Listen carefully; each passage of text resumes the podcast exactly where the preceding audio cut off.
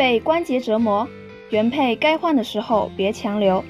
听众朋友们，大家好，欢迎收听今天的三九健康科普，我是主播阿本。关节痛，关节变形，关节不停的嘎哒响。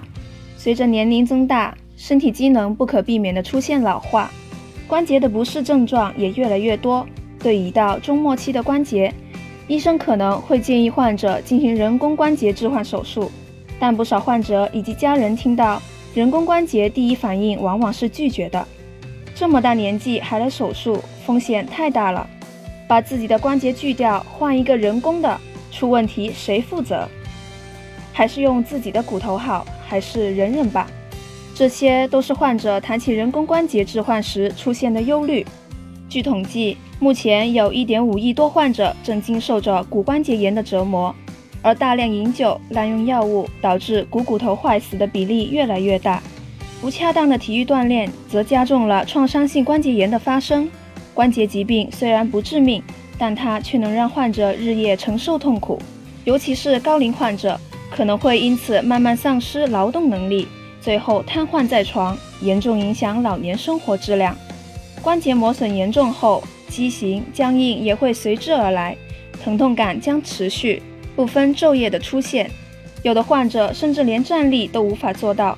大量的止痛药和非手术治疗方法通通无效，最终人工关节置换成了唯一的选择。相关专家介绍，目前人工关节置换技术可用于治疗髋关节、膝关节、肩关节、肘关节、踝关节和指尖关节等疾患，并且以髋关节和膝关节置换最为普遍。我国目前每年关节置换手术以百分之二十的速度在增长，每年关节置换的病人达到五十三万例，但与欧美国家比例相比，置换率依然偏低。这一现象的造成，其实更多的是因为大家对人工关节置换有误解。不少人听到要换关节，都会认为要去掉很多根骨头，创伤太大。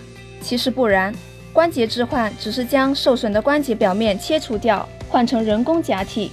简单理解就是把磨坏的软骨去掉，换成人造的。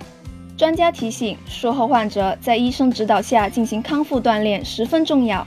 此外，术后关节日常生活虽然有一定的负荷量，但不建议从事高强度、高负荷的运动、工作，避免关节再次受损。